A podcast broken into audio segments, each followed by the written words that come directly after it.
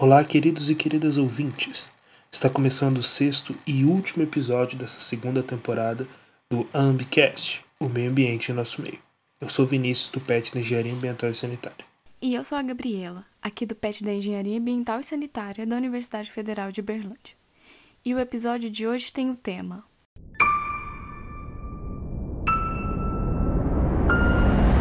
Plástico nos oceanos.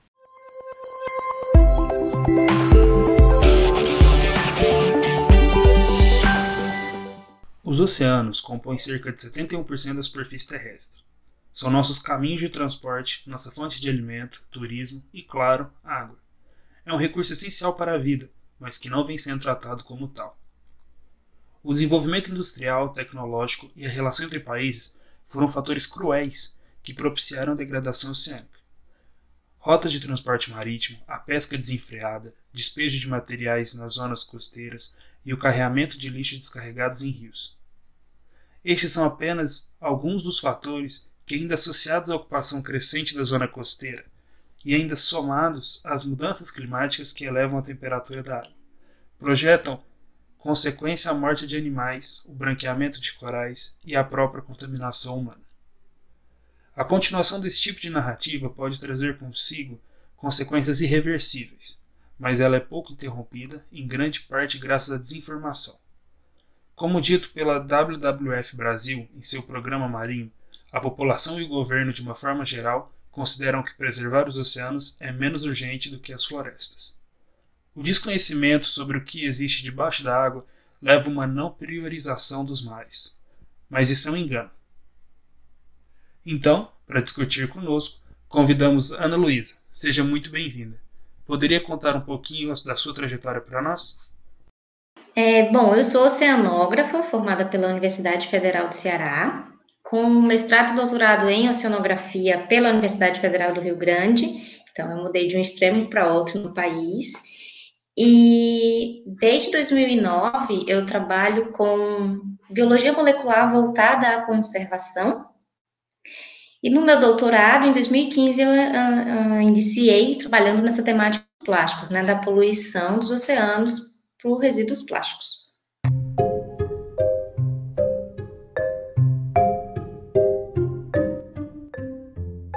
Podemos observar materiais plásticos flutuando sobre a extensão dos mares e oceanos.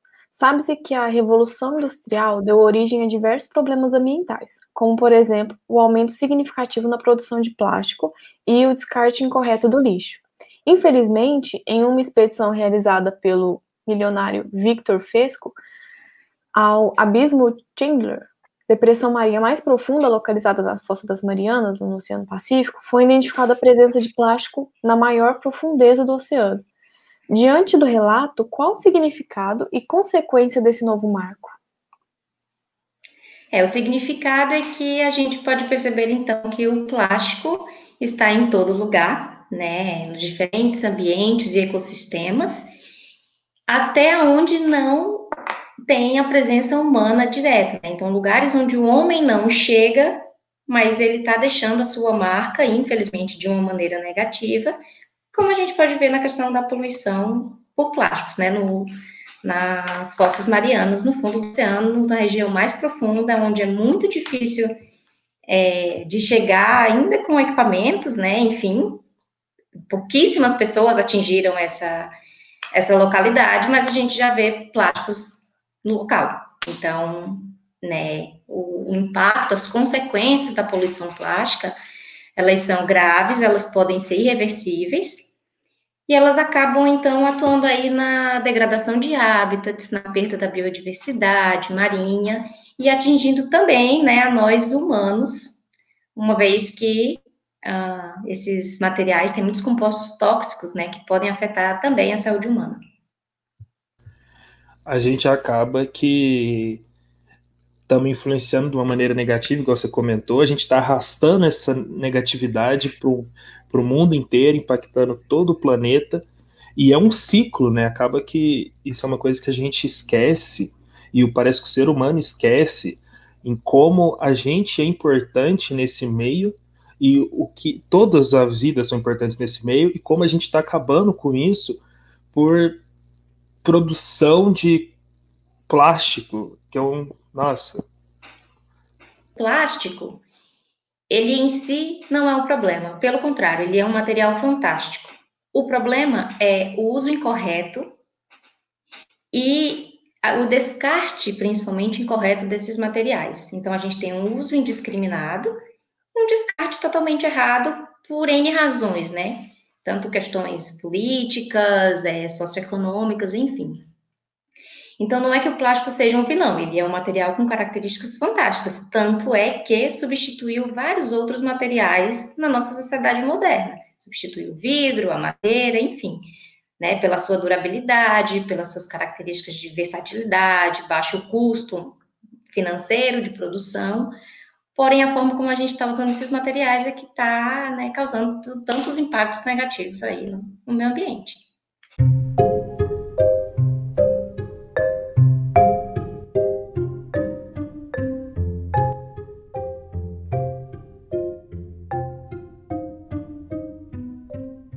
Quantidades gigantescas e absurdas de plástico são encontradas nos oceanos. Elas são chamadas as ilhas de plástico. Algumas delas apresentam dimensões continentais, como encontrado no Oceano Pacífico, que, de acordo com a Scientific Reports, apresentou o tamanho correspondente a duas vezes o tamanho da França. De onde elas vêm? Como se formam? Por que, que ela, elas estão lá? Essas ilhas de plástico elas se formam no centro das grandes bacias oceânicas, pelo, né, pelo movimento das correntes superficiais, marinhas superficiais, porque tem muitos plásticos flutuando na superfície do mar. Já que muitos materiais plásticos, eles são menos densos do que a água do mar, então eles acabam flutuando. É, mas tem também algumas partículas que são mais densas e acabam afundando, ou até esses plásticos que originalmente são menos densos, eles por causa da degradação que acontece no ambiente, eles vão mudando suas características e acabam afundando. E aí, então, é, estima-se que apenas 1% da quantidade de plástico que entra no oceano, ela fica flutuando na superfície. Ou seja, a gente já vê essa, toneladas e toneladas de plástico flutuando, e temos que ter em mente que isso representa em torno apenas de 1% de todo o lixo que entra no mar. Então, é, o que a gente não vê, né, o que tá, a gente só vê a ponta do iceberg, como se fala. O que a gente, o que tem embaixo é muito maior, é muito mais significativo e mais preocupante. Que aí esses materiais eles vão atuar na degradação de hábitats, uma vez que eles chegam num recife de coral, no fundo dos oceanos, enfim, vão acabar né, degradando hábitats em geral eles vão estar tá sendo ingeridos ou acabar se enredando, né, emaranhando nos organismos marinhos, então levando milhares de organismos marinhos a óbito anualmente, de diversas espécies. E, e é isso, então, o, as ilhas de lixo, né, ou solpão de lixo, como se chama também, são formados aí pelo movimento das correntes marinhas superficiais. Inclusive, tem algo bem interessante que é, em 2011 teve um tsunami no Japão e alguns anos depois os resíduos, é, muitos materiais, principalmente plástico, que foram é, acabaram atingindo os oceanos, né, por causa desse tsunami, chegaram na costa dos Estados Unidos, transportando mais de 200 táxons então, mais de 200 grupos de organismos aderidos na superfície desses materiais. E aí tem aí todo o grande problema de transporte de espécies para outros ambientes onde naturalmente elas não se dispersariam, correndo o risco de transportar espécies invasoras e criar grandes desequilíbrios ecológicos. Então, é um, o artigo é de Carlton e colaboradores e mostra que seis anos após o tsunami no Japão ainda estava chegando plásticos, principalmente, né, materiais, de uma costa a outra, cruzando aí do Japão até a costa dos Estados Unidos. O movimento das correntes superficiais, elas poderiam funcionar de forma a facilitar a remoção desses plásticos no oceano? Já que o material todo se concentra, é, seria como uma forma de remediação, não de prevenção? Por isso, Então, é, se a gente pensa que numa zona de acúmulo é mais fácil de coletar, né? Faz sentido, e inclusive existe, tem uma ONG é, chamada The Ocean Cleanup, que eles têm é, um dispositivo que coleta o lixo na, nessa ilha do Pacífico Norte, que é a maior, né? É, é onde tem o maior giro oceânico, é onde tem essa maior ilha de lixo que a gente chama. Mas, é, uso um exemplo bem clássico sempre, assim, quando eu estou falando do assunto, que é o exemplo da torneira. Se você está com a torneira aberta e a pia encheu e está vazando, não adianta você secar o chão se você não fechar a torneira.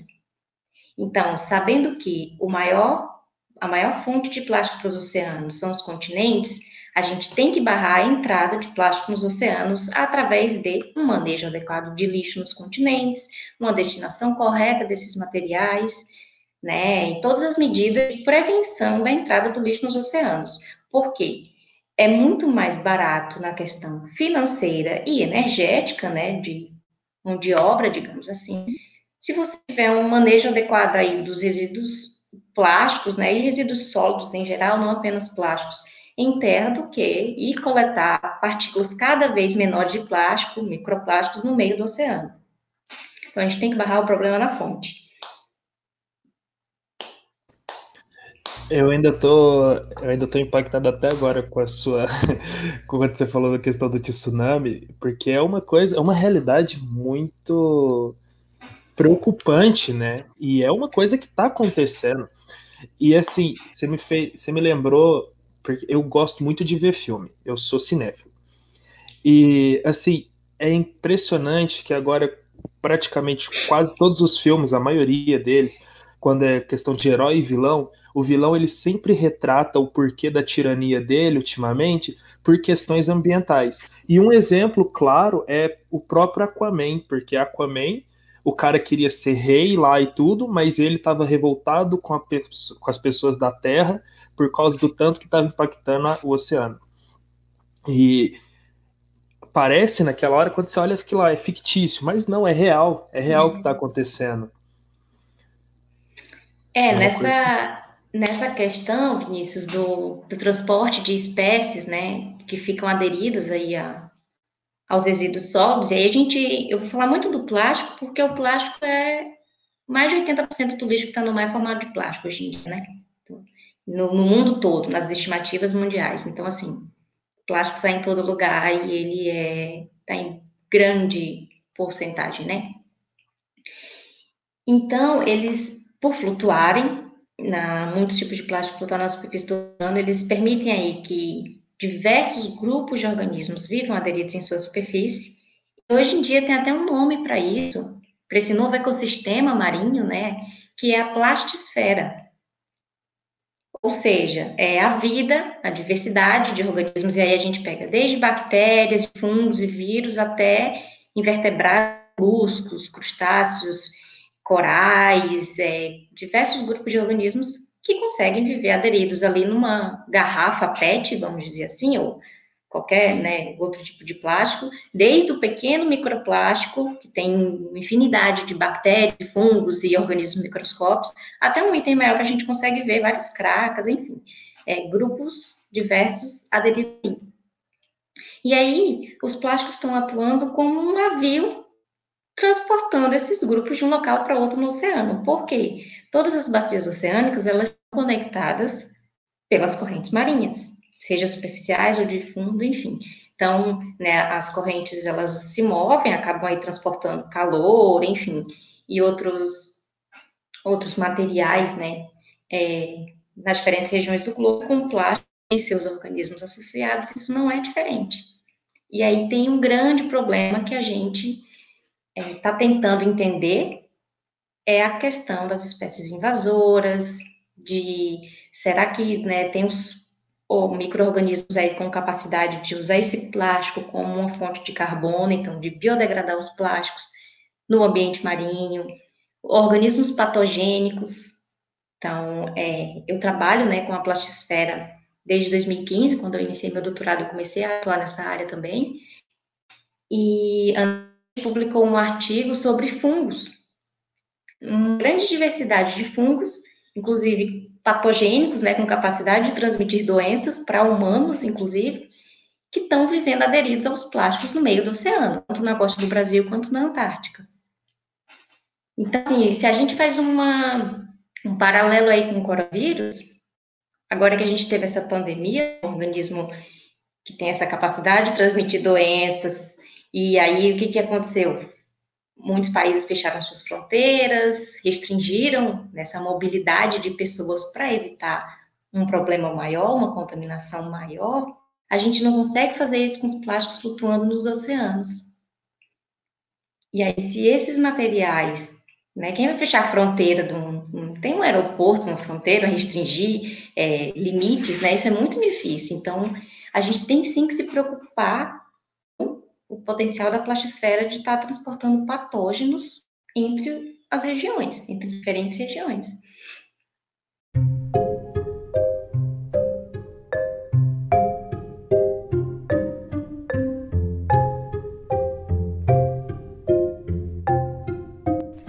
Sabe-se que os oceanos são poluídos diariamente por diversas ações praticadas pelo homem, seja por meio de esgoto doméstico industrial, resíduos de praia, dejetos agrícolas e muitos outros. Além dessas, outra prática que contribui negativamente para o aumento da poluição é o tráfico de navios, pois podem causar contaminação das águas através de vazamentos ou na higienização dos tanques, já que os resíduos da lavagem possuem petróleo que são dispostos no mar. Diante de tal fato, Quais os impactos desse tipo de poluição marinha nos setores pesqueiros? E a biodiversidade marinha, como tem sido afetada diante tal poluição tóxica? Bom, tanto os resíduos uh, sólidos quanto líquidos, né? Eles acabam aí que muitos têm esses compostos tóxicos que vão afetar a vida marinha, né? E também a saúde humana como um todo. E os plásticos, sendo um resíduo sólido sintético, né, os plásticos que são artificiais, eles são oriundos do petróleo, mas eles têm ainda aditivos tóxicos para dar suas características, por exemplo, de cor, de maleabilidade, enfim. E além disso, uma vez que eles estão na água, por serem hidrofóbicos, eles acabam absorvendo, ou seja, aderindo em sua superfície, outros componentes tóxicos que estão ali. Então, se você pega, às vezes, um dejeito industrial, né, que tem muitos metais, enfim, é, metais pesados, componentes tóxicos que estão na água do mar, eles acabam se atraindo pela, se aderindo, né, no plástico devido às características hidrofóbicas. Então, esses resíduos se tornam partículas aí potencialmente mais tóxicas. E como isso afeta o setor pesqueiro, né? Então, tanto se você pegar por exemplo, como exemplo aí do óleo que vocês falaram, tem a questão da, dos efeitos físicos diretos, que podem, por exemplo, é, reduzir a capacidade natatória de peixes, reduzir a capacidade de aves de migrar para regiões de alimentação, para regiões de reprodução. Então, vai ter esse efeito físico aí direto, né? O, o plástico também, na questão de emaranhar muitos tipos de organismos que acabam morrendo afogados, né, ou perdendo sua, suas funções vitais, assim. E se a gente for para os efeitos indiretos, né, que a gente chama, tem-se também a questão das disfunções hormonais, por exemplo. Então, esses compostos tóxicos, tóxicos eles podem é, atuar aí na questão da reprodução, é, de crescimento das espécies, de identificação de presas, ou de né, perigo, tem muito, é, reduzir essa capacidade de, dos receptores químicos, né, para identificar, às vezes, um predador ou uma região, enfim, que não seja a mais adequada para essas espécies estarem. Então, isso afeta, de uma maneira geral, toda a biodiversidade marinha e também o setor pesqueiro, né, porque aí vão ter essas contaminações em diferentes níveis que vão estar afetando o, tanto é, organismos que são capturados no ambiente natural, quanto organismos também de cultivo. Então, tem muitos cultivos, né? A aquicultura está crescendo cada vez mais, tem muitos cultivos que são feitos ali no estuário ou na zona costeira, né? E que estão sendo afetados da mesma maneira pela, pelos resíduos sólidos e líquidos que estão nos ambientes marinhos. A gente pega aqui no Brasil, o exemplo do derramamento de óleo, né, no, no Nordeste, que fortemente impactou aí o, o habitat em geral, né, no Nordeste, nas praias, é, nos recifes de coral. Se a gente for para Abrolhos, que é onde tem a maior diversidade do Atlântico Sul, que é uma ilha, né, que é, o derramamento né, de óleo atingiu fortemente a região, então a gente tem todos esses efeitos. E aí, aqui no, no Brasil, ano passado também, o nosso grupo, a gente publicou, analisou oito espécies de peixe que são comercialmente exploradas no país e avaliamos a ingestão de plástico por essas espécies, que inclui pescada, corvina, é, anchova, né, vários peixes marinhos que são conhecidos, bem consumidos, e todas elas apresentaram plástico. Então, ingeriram plástico. E aí, como a gente falou anteriormente, né, devido aos aditivos tóxicos dos plásticos e muitas que a gente ainda nem conhece direito, né, como influencia realmente na saúde humana, mas a gente já está vendo que espécies que são consumidas pelo homem, de peixes, né, de recursos marinhos, e aí se você for analisar camarão, é, enfim, outros moluscos, você vai encontrar aí, provavelmente, muitos microimunoplásticos com seus respectivos aditivos tóxicos que estão ali nas espécies que a gente consome. Então, né, a poluição, tanto por resíduos sólidos quanto líquidos, ela, ela afeta a gente e a biodiversidade como né, não apenas a marinha, mas também a nossa.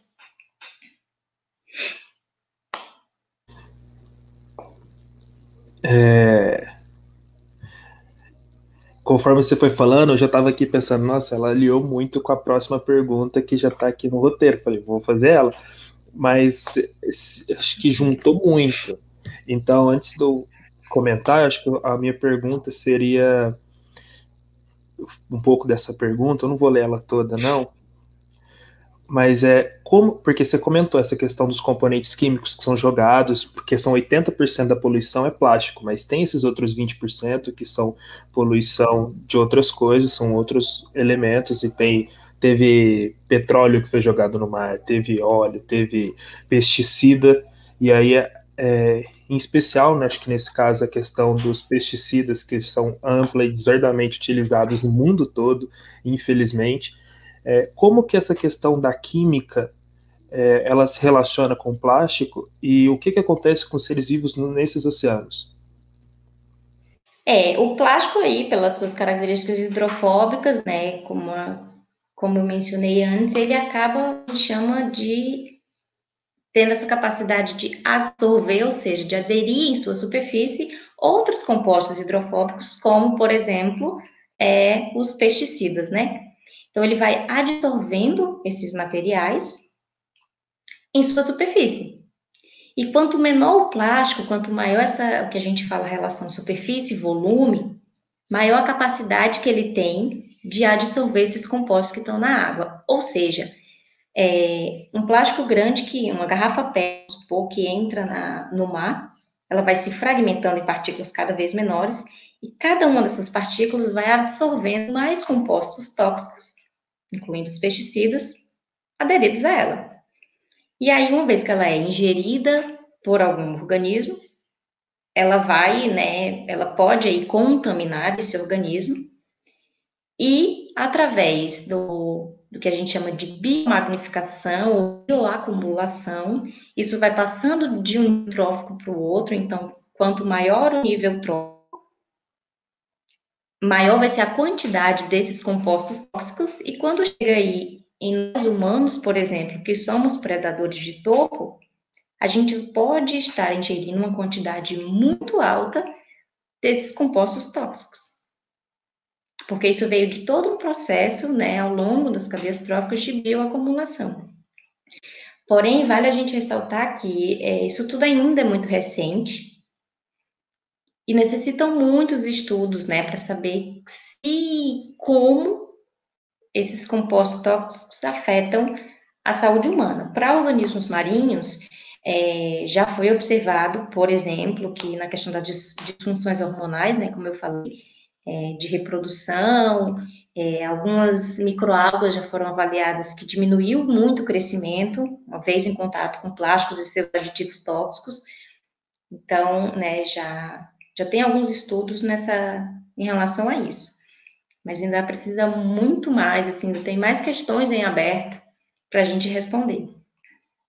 E aí, assim, se a gente pega, que é, por que, que o pesticida é usado? é, para eliminar alguma peste, né? Seja um pesticida natural, que a gente chama, é, como né, o sintético, que é a maioria que é usado, né, os agrotóxicos aí, que são para matar outras vidas, né? Para matar um para matar algum organismo ali que é prejudicial ali para aquela para um determinado tipo de lavoura, enfim. Então a gente vai estar tá usando esse mesmo produto que pode estar matando outras vidas que não, não eram de interesse, digamos assim, né? Porque todos nós, a gente pega o nosso exemplo como humano, né? Eu trabalho muito nessa questão do plástico, assim, trazendo para a gente, porque, claro, como o Vinícius falou, toda a vida importa e tem, né? Precisamos de todos para manter o ecossistema, mas o ser humano tem essa visão, assim, muitas vezes, de pensar só nele, né? Então, ah, se está acontecendo um problema com um golfinho no meio do oceano, eu não tenho nada a ver com isso. Mas não, isso atinge principalmente, né, inclusive a nós. Então, pegando assim para a gente, todos nós temos ali aquela a microbiota que a gente chama, né, que é o que mantém o nosso corpo funcionando.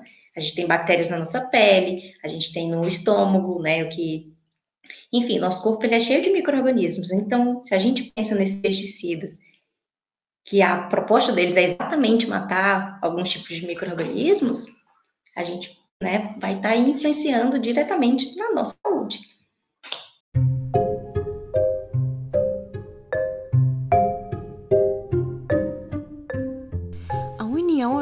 Aprova legislação para banir produtos plásticos descartáveis. Essa foi uma notícia do G1, publicada em março de 2019. Com o intuito de diminuir os índices de poluição de plástico nos oceanos, o Conselho da União Europeia implementou uma nova legislação a qual proíbe o uso de materiais plásticos com pequeno tempo de uso. Dessa forma, visto a influência europeia sobre os demais países, de que forma essa política pode afetar a poluição em escala global? É, é como as bacias oceânicas, elas estão todas conectadas, e aí a gente pega lá o exemplo do tsunami do Japão, onde esses materiais foram encontrados do outro lado do oceano, uma vez que a gente reduz é, a entrada de lixo, né, em um determinado local, a gente vai estar contribuindo com o sistema como um todo.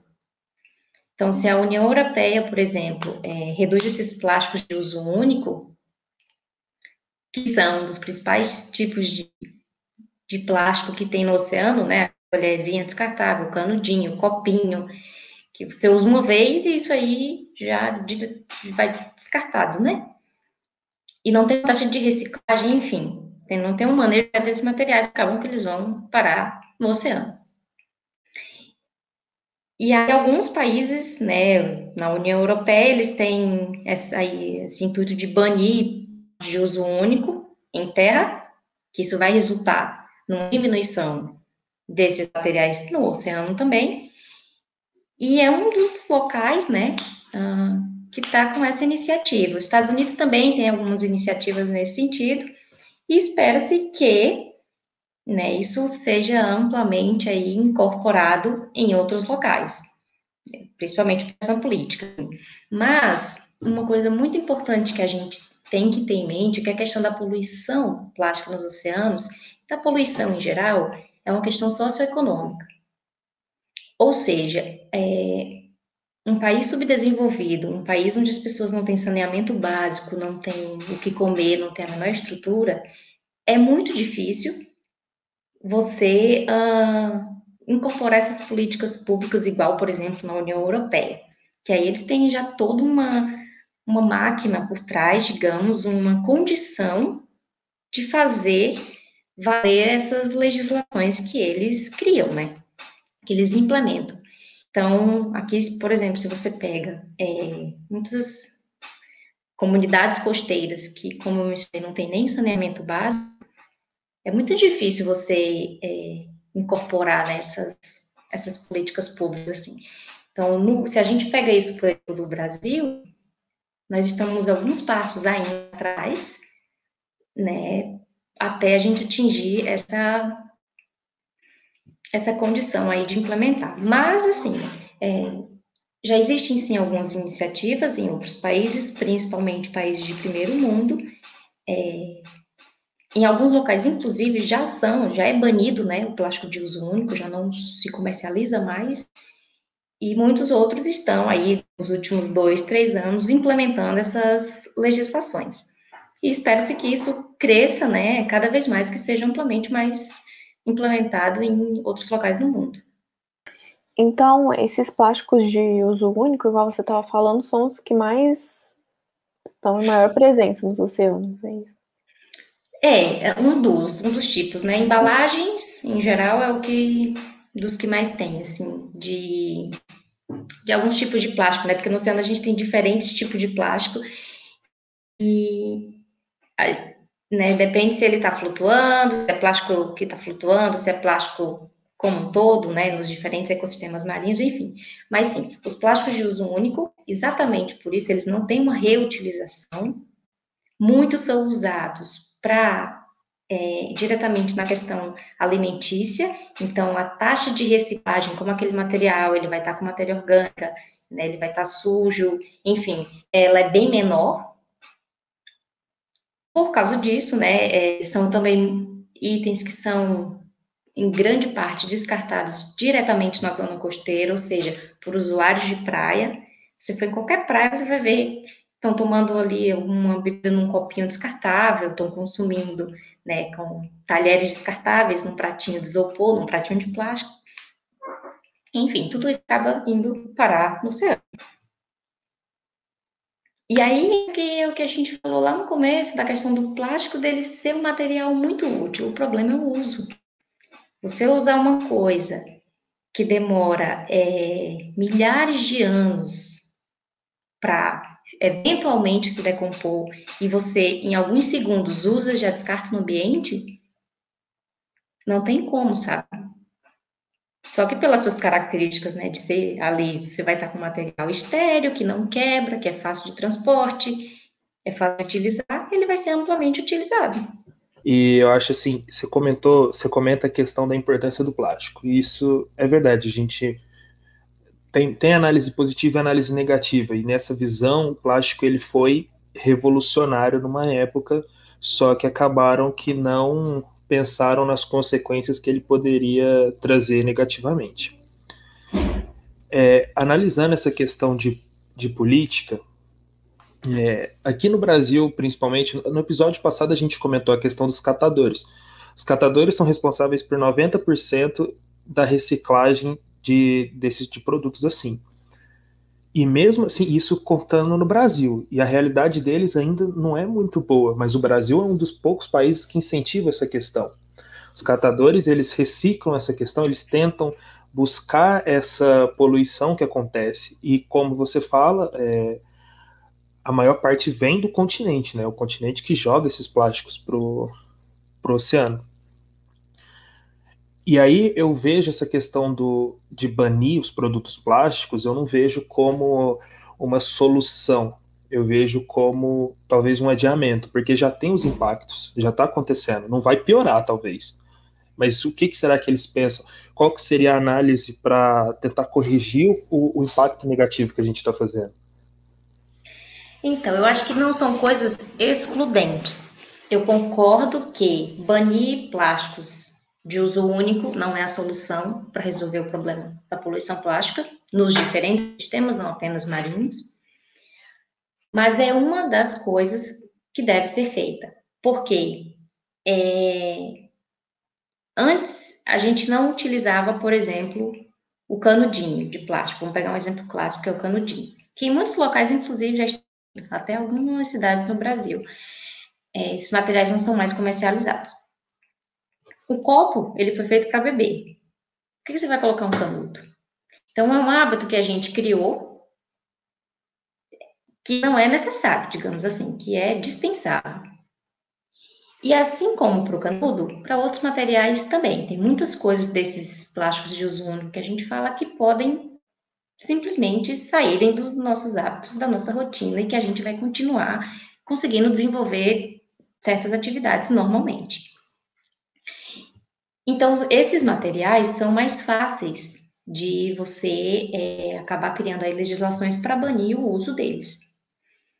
Não é a única solução, porque existem diversos atores sociais envolvidos na questão da poluição plástica. Então, tem que ter um novo design de produtos em geral, especialmente embalagens. A questão da, é, da economia circular, que a gente fala, que é a embalagem voltar embalagem e produtos em geral, voltar para o setor de produção. Não ser utilizada uma vez ou descartado, sabe? É isso que não dá.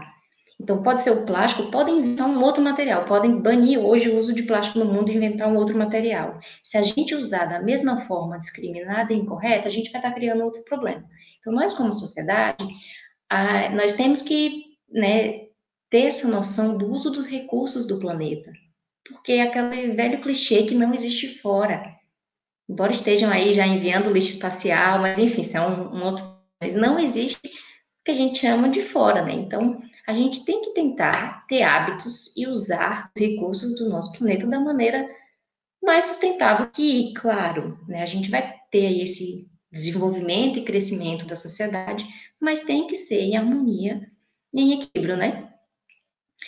E então, assim, a, é importante banir alguns tipos de plástico por, né, no caso dos plásticos de uso único, porque eles não são extremamente necessários, eles são facilmente banidos, mas também é importante trabalhar com a ciência, por exemplo, e novas tecnologias para criar novos produtos, para melhorar as condições de reciclagem. No Brasil, nem 10% do material, nem 3% é reciclado. Então, assim, é, os catadores fazem 90% do serviço, mas isso representa uma pequena parte. Inclusive, as condições, se você for numa cooperativa, né, as condições que eles realizam esse, esse trabalho são péssimas, assim. Então, tem incentivos, né, do governo para melhorar essas cooperativas, são coisas que, em conjunto, vão, sim, é, melhorar, né, podem mitigar aí fortemente os impactos negativos da poluição plástica mas não existe uma única medida, né? Então, os produtores têm que ser responsáveis pelos, pelos produtos, incentivar novas tecnologias, o consumidor tem um papel importante na escolha, mas aí eu relembro que isso é uma questão socioeconômica, nem todos têm a opção de escolha. Então, se você fala para uma pessoa que vive numa, numa condição ali que não né, não tem o mínimo de estrutura de saneamento básico, de salário, estrutura familiar, enfim, N questões, você não pode dizer que ela deve optar por um produto sustentável, embalagem eco. Isso não existe, isso não é uma opção para ela. Mas para quem tem essa opção, deve ser uma obrigação, porque nós, como consumidores, a gente vive né, no capitalismo, é lei, lei da oferta e da procura.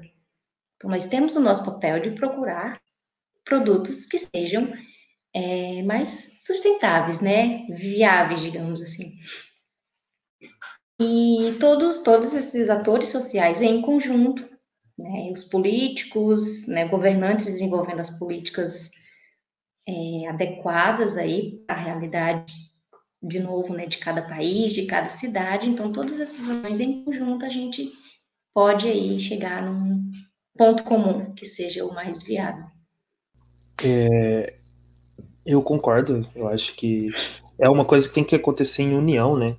E uma coisa, assim, uma política que eu acho interessante, que eu acho que deveria. Porque, como você comentou, não é todo mundo que tem condição e quem não tem condição não, não é uma opção, não é, não é viável.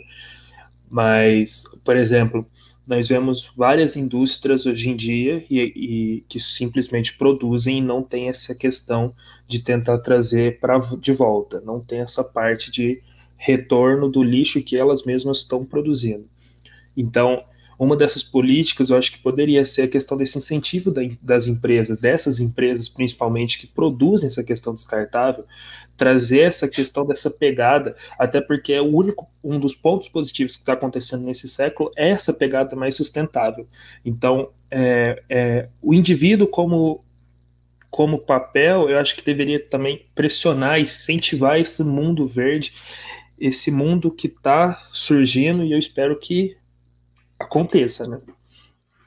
É, isso entra e nós como tanto consumidores na hora de escolher um produto, quanto uma coisa importantíssima que a gente às vezes no Brasil ainda não entendeu a importância que temos na questão de é, escolher e eleger os nossos governantes.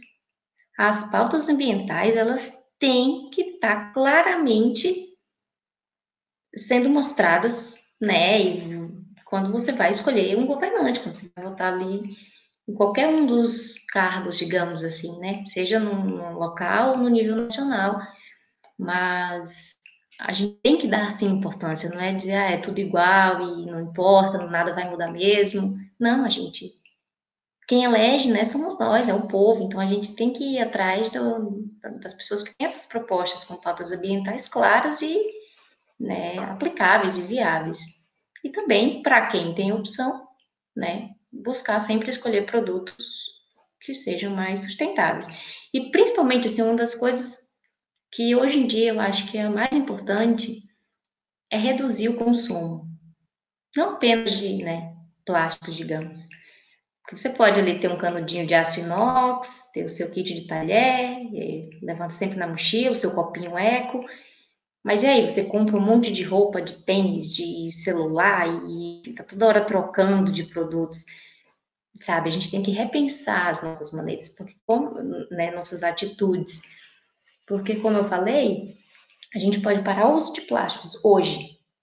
Se a gente continuar com o consumo desenfreado, a gente só vai estar transferindo um problema. A gente vai estar usando os recursos do nosso planeta que são finitos de uma maneira errada. Então, não tem como isso se sustentar, né?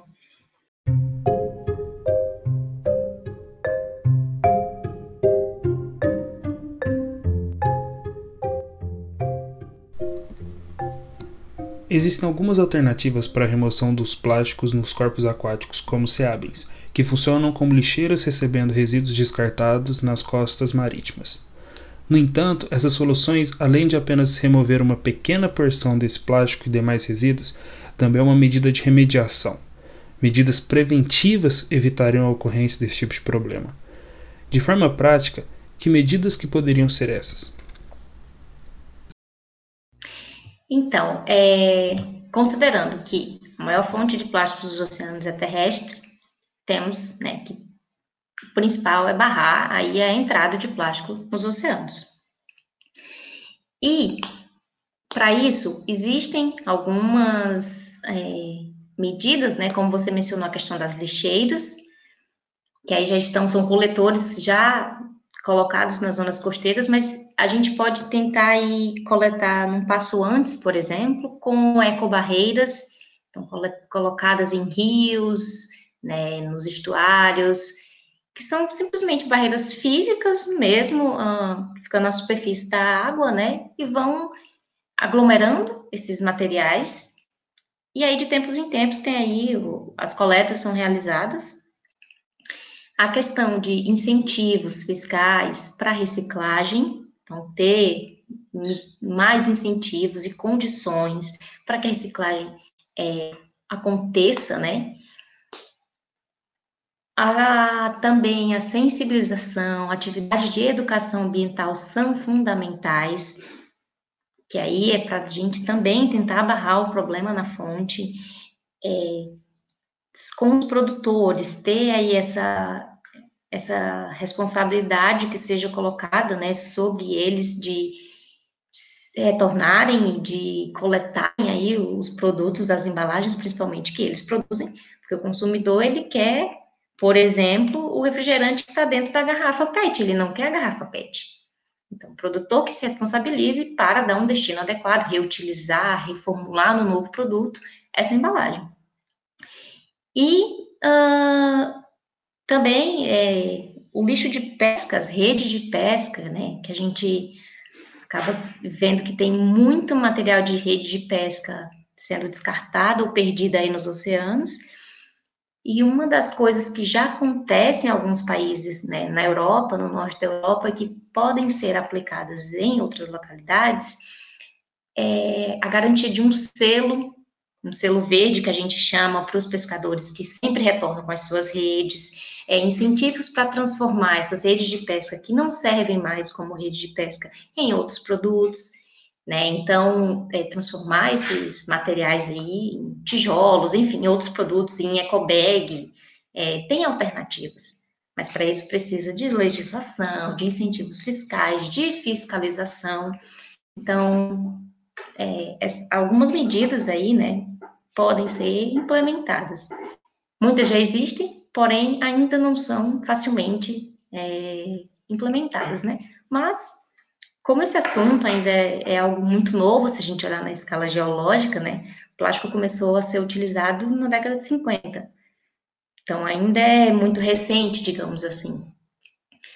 É, então, a gente está tentando conhecer mais e né, tentar aí ter medidas mais adequadas e sustentáveis. Mas o principal, né, a mensagem principal que tem que ficar é que devemos barrar o problema na fonte e as fontes principais são nos continentes. A gente observa muito nos episódios que a fiscalização, a educação ambiental e a força de vontade de mudar são essenciais para a gente conseguir atingir um patamar de sustentabilidade. Além disso, a gente precisa exercer nosso papel de cidadão e entender como que a economia se relaciona com o meio ambiente e cobrar essas ações do governo em prol do meio ambiente, né? A gente tem um governo que é. Que é o contrário ao meio ambiente, é isso. Ele não vê as duas coisas, é que as duas coisas podem andar juntas e ter maiores frutos, maiores lucros. É, eu, eu também concordo que não são coisas excludentes, pelo contrário, né? Nós, como essa espécie inteligente aí, digamos, entre aspas, né? É, a gente vai sempre buscar condições melhores para nossa sociedade crescer, nosso bem-estar, enfim. Isso não tem que ser excluído com a preservação do meio ambiente, com hábitos sustentáveis. Então, por exemplo, a gente pode investir mais em tecnologia para criar meios de produção né, melhores. Ao invés de você desmatar grandes áreas, por exemplo, vamos criar meios de produção mais efetivos, melhores. Sabe, a ciência está aí para isso. A ciência pode trazer muita coisa, tecnologia, inovação. Então, a gente tem que usar, eu acho, né, na minha opinião, essa nossa capacidade para criar medidas mais viáveis e sustentáveis, né? E entra também, é, é, em paralelo, rever nossos hábitos, né? Nossos hábitos de nosso consumo. Então, acho que isso é toda uma questão de mudança social, né? Que envolve muito a questão da sensibilização e educação ambiental, e, é isso, mas assim, temos que ser esperançosos de acreditar, né? Nós aí como jovens cientistas, digamos assim, enfim, é, conservacionistas e trabalhando nessa área, a gente tem que é, fazer nossa parte e compartilhar, né, com o máximo de pessoas que a gente puder e tentando. Abordando um pouco mais essa questão das redes de pesca, tem um documentário chamado Seaspiracy, não sei se você já viu, é, e lá retrata uma questão que fala que as redes de pesca são tão importantes em termos de poluição quanto os plásticos ou maior nos oceanos. E isso traz uma questão muito importante, né? traz uma outra análise. O, o documentário eu assisti, é, ele é bem impactante, realmente, né? Assim, mas fica muito essa questão, assim, inclusive depois pode até procurar, tem várias críticas na internet, é, de que o que dá a entender é que a poluição pelas redes de pesca é muito mais importante do que de outros tipos de plástico. O que não é verdade, porque ele, eles consideram em tonelada, em peso, mas não em número de itens, não, é, como eu falei, o microplástico. Então, quanto menor a partícula, mais problema isso é. E aí existem trilhões de partículas plásticas no oceano, flutuando em outros compartimentos sintéticos. Né? O nylon é um tipo de plástico, então o que forma as redes de pesca também é plástico, que vai se fragmentando em partículas pequenas. E também é a questão das redes fantasmas, né? Então, uma vez que essas redes elas são perdidas ou descartadas no mar, elas continuam ali sendo levadas. Aí tem, ó, Samara, tem alguns projetos já sendo desenvolvidos que eles usam satélites para capturar, né, para monitorar essas redes fantasmas, e aí algumas instituições vão lá e recolhem esses materiais, mas eu acho que para evitar que essas redes elas sejam descartadas, os incentivos fiscais para que elas sejam em terra e esse pescador ele tem ali algum tipo de compensação, é muito importante. Porque algumas redes elas são realmente perdidas, mas muitas elas são simples jogadas no mar, porque é mais barato ele comprar uma rede nova do que ele né, é, reformar dele. Então, assim, é, tem que ter esses incentivos aí, seja através de um selo de qualidade no produto que esse pescador vai vender, seja através né, de ganhar um desconto nas taxas, enfim. Cada tonelada de rede que foi entregue, né? Então, tem medidas alternativas aí para a gente reduzir esse problema.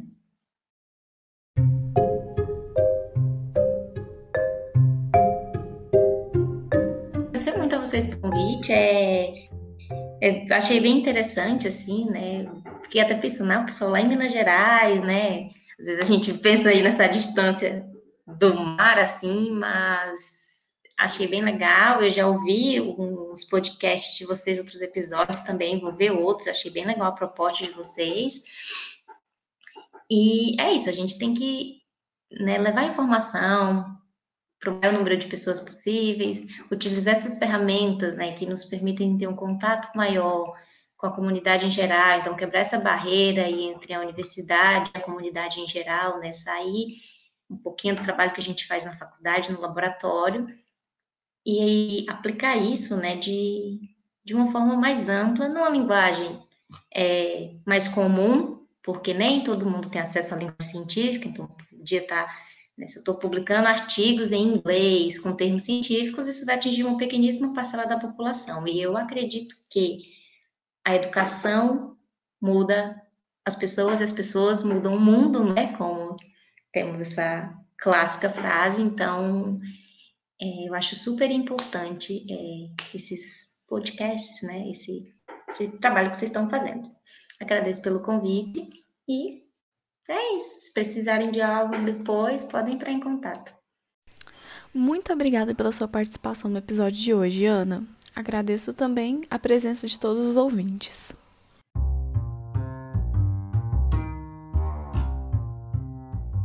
Desvendando mitos em um minuto. A presença de plástico nos oceanos é um problema visual que pouco afeta a vida da biosfera? Mito. O plástico já é encontrado dentro de animais como tartarugas, peixes e até mesmo pássaros no mundo todo. Então, o problema já é sistêmico, afeta o crescimento de espécies, podendo comprometer a sua procriação e até levar muitas espécies a óbito. Além disso, por processos de bioacumulação, este é um problema que pode afetar também a saúde humana.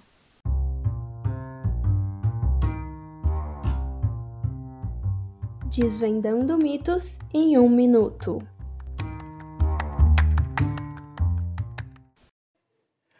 Gostaríamos de agradecer imensamente aos nossos ouvintes. Até o próximo episódio e tchau! Pessoal, gostaria de avisar a vocês que encerramos a segunda temporada com o podcast de hoje. Mas fiquem tranquilos, a terceira temporada está por vir. Obrigada e até a próxima!